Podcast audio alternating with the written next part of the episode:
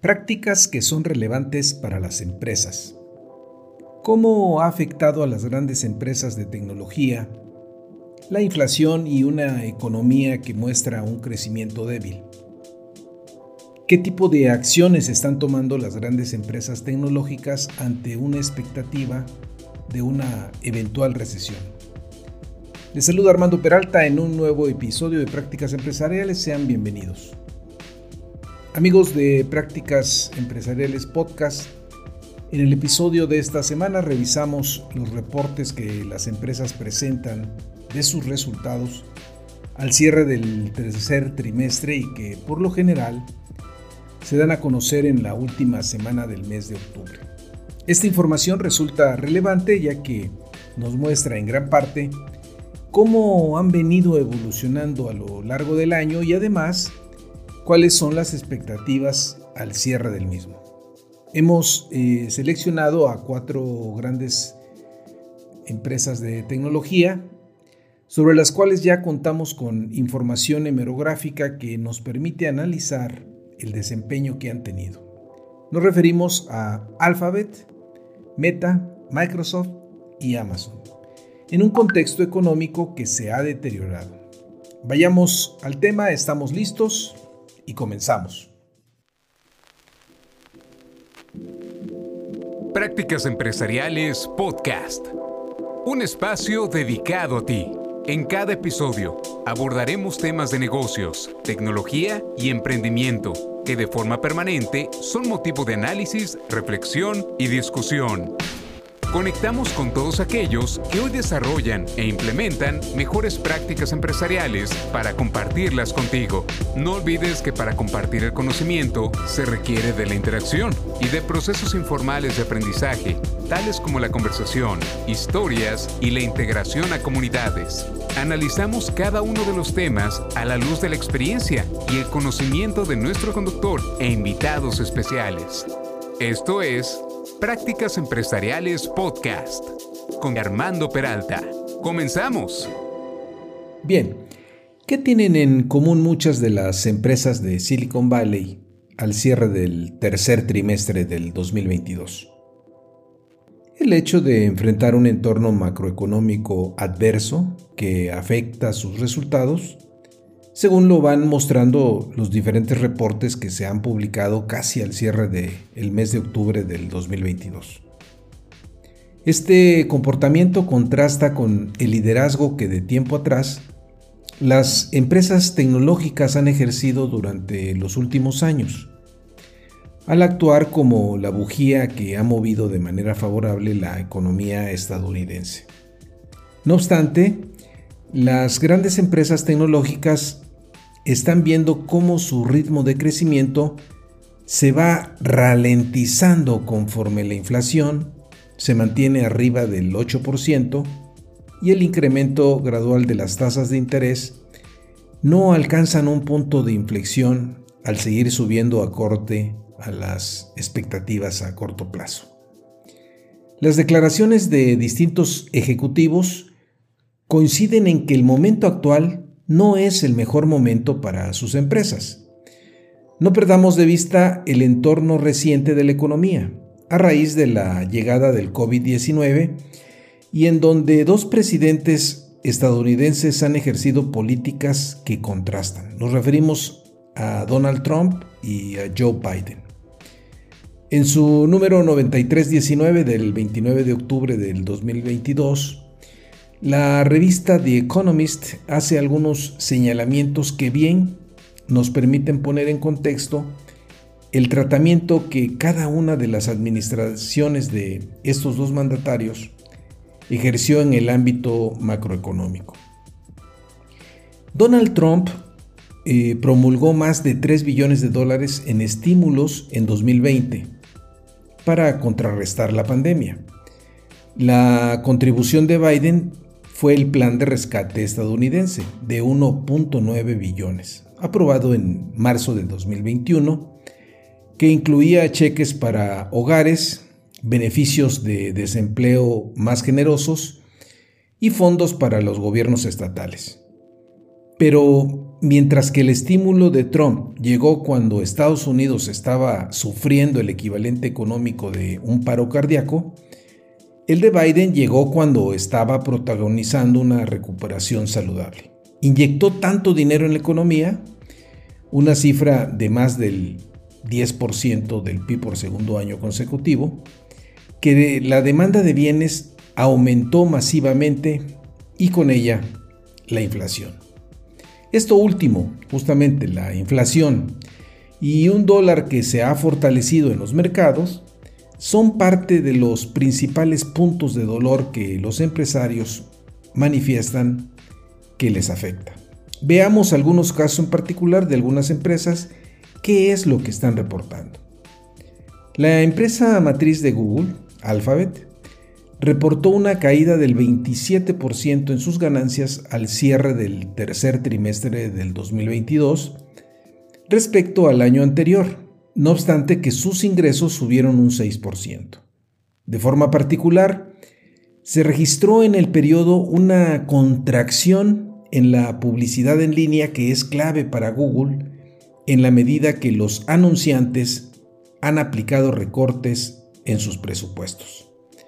Según los ejecutivos de Alphabet, donde se ha notado una mayor disminución en gastos publicitarios es en seguros, préstamos, hipotecas y criptomonedas, así como una disminución de anuncios en los juegos. Otro factor que les afecta como empresa de corte global es la oferta, eh, pues más bien viene siendo la fortaleza del dólar. Y también, eh, porque está totalmente presente, la competencia que viene ejerciendo TikTok. Vale señalar que YouTube, otro de los negocios del grupo, ya ha reaccionado frente a su competidor de video rápido al incorporar la opción que han llamado como shorts, es decir, videos también rápidos y cortos. Esto que señalamos bien lo resume el CEO de Alphabet, Sundar Pichai, quien manifestó que el crecimiento en nuestros ingresos publicitarios también se vio afectado por los elevados niveles de crecimiento del año pasado y el desafiante clima macro. No olvidemos que meses atrás, estamos hablando de julio del 2022, Pichai había lanzado su plan Simplicity eh, Sprint con el propósito de que la empresa fuese más ágil y productiva buscando sobre todo reducir costos. Parte de este giro para controlar gastos se pudo observar en el mes de septiembre del mismo 2022, cuando de manera sorpresiva Google anunció el cierre de Stadia, un videojuego en línea, y de igual forma hizo recortes en el área 120, que es su incubadora interna para nuevos proyectos, y que ha restringido y cancelado también viajes de negocios. Se anuncia que su ritmo de contrataciones se ralentizará siendo similar a la línea que ha seguido Meta y Amazon. Por el lado de Meta, sus ganancias se reducen en más del 50%, mientras su apuesta por el metaverso se mantiene eh, pues en un ambiente económico que, como estamos viendo, pierde fuerza y los inversores voltean a ver por el lado de los costos. El escenario para Meta es complicado. Sus ganancias se ven mermadas por el gasto que están realizando en tecnologías inmersivas y a la par el crecimiento en redes sociales y publicidad digital se torna lento. En el mes de julio del 2022, Meta registró por vez primera un descenso en sus ventas. No olvidemos que se llegó a decir durante varios años que sus ventas siempre crecían, a pesar de estar metidos en diferentes escándalos sobre privacidad, señalando que eran capaces inclusive de desafiar la ley de gravedad. Sin embargo, esto ya no es así. Al cierre del tercer trimestre, su ingreso neto fue de 4.400 millones de dólares, que equivale a un 52% menos que el año anterior.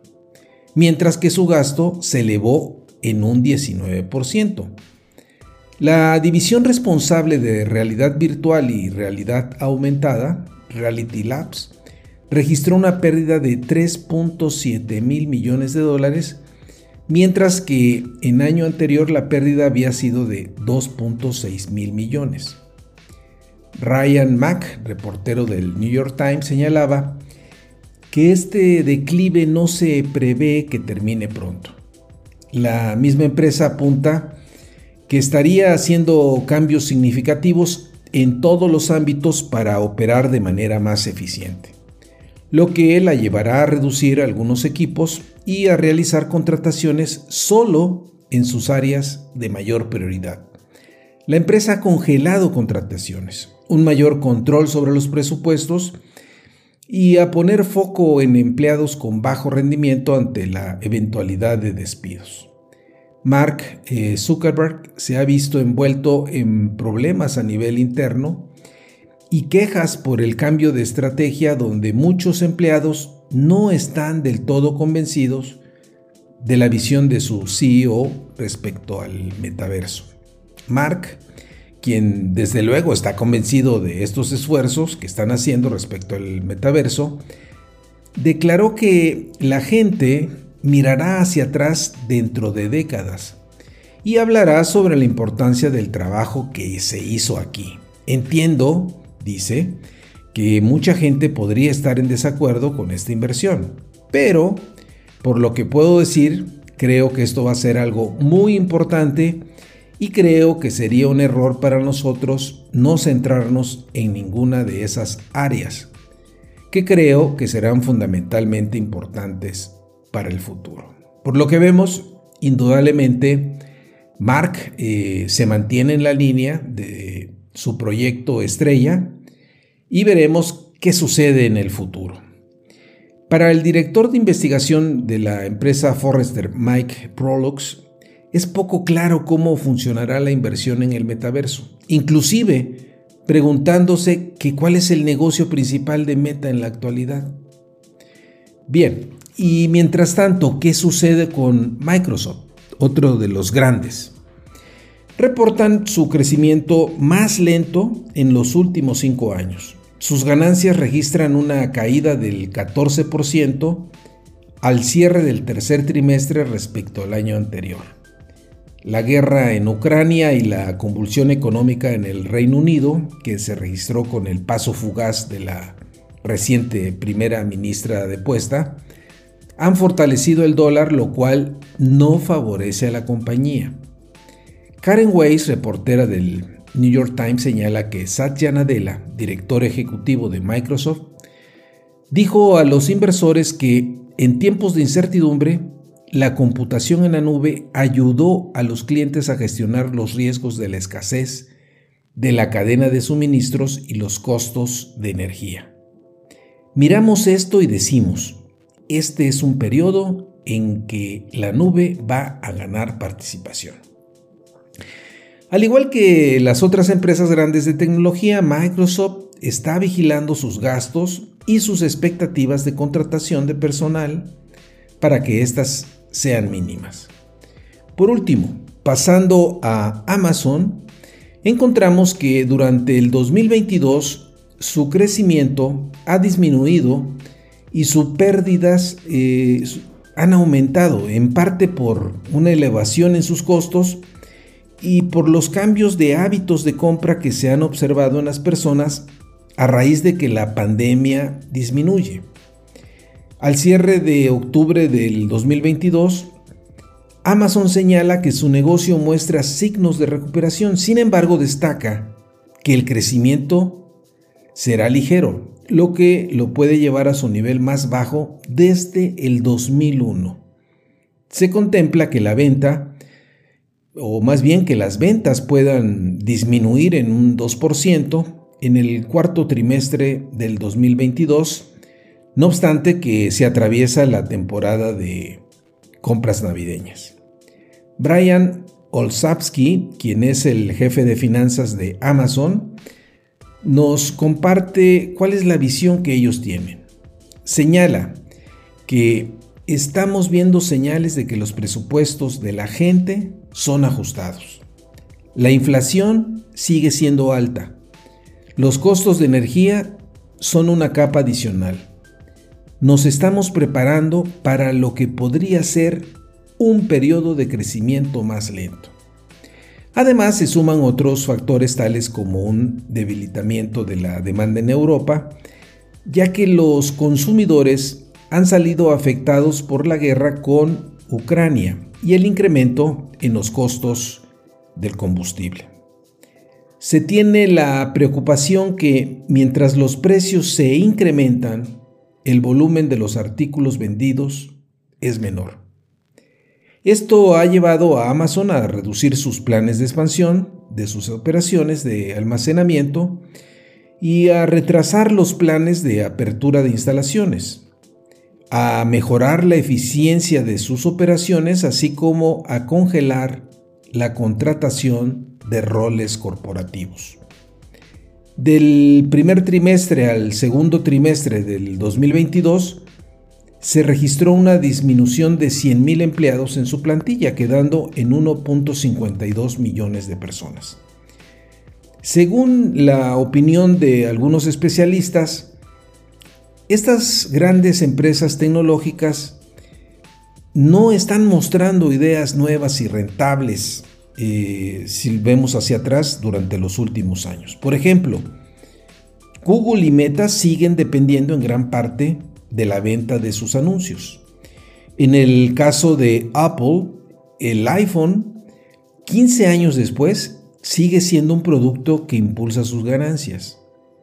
Esta tendencia deja a jugadores como YouTube, Facebook, Instagram, vulnerables ante la embestida de jugadores más jóvenes tales como TikTok.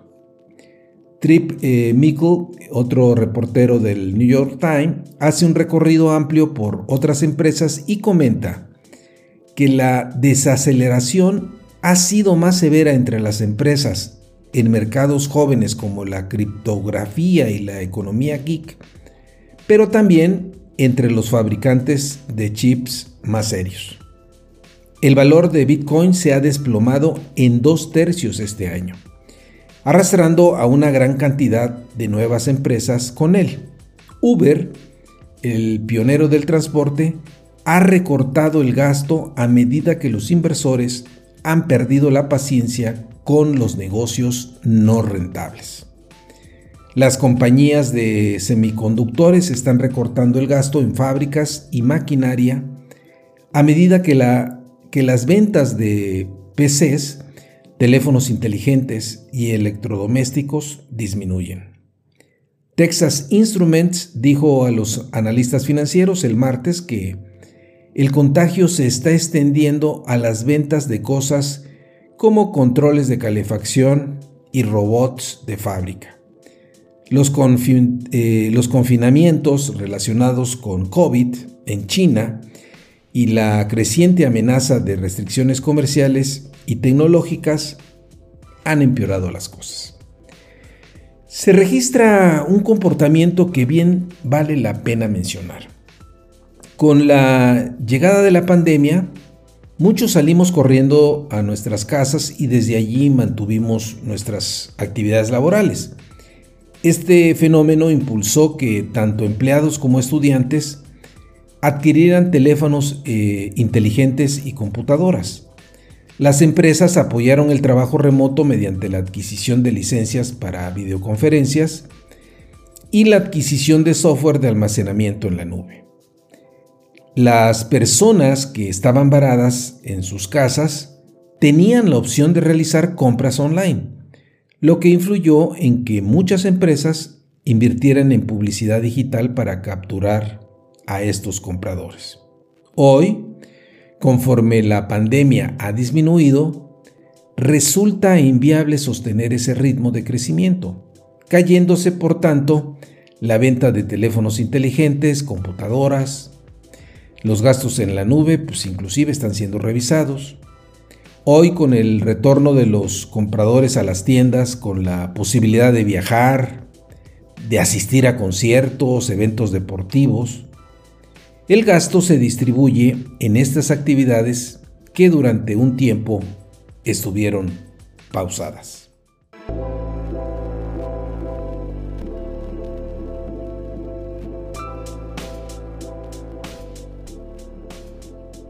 Estimados escuchas, eh, de forma general, las ganancias de estas cuatro empresas registran pérdidas si se comparan con las cifras registradas hace un año. Tanto los directores ejecutivos como los directores financieros reconocen de manera abierta que están enfrentando momentos que exigen emprender acciones por el lado de restringir gastos, buscar ser más eficientes y disminuir sus costos y actuar de forma más cautelosa por el lado de las nuevas contrataciones. Este tipo de respuesta ya las hemos visto en el pasado cuando las empresas justamente enfrentan dificultades en su entorno. Sin embargo, creemos que uno de los mayores retos que tienen por delante es tener la capacidad de seguir innovando y de sacar provecho de lo que hoy les ofrece la digitalización.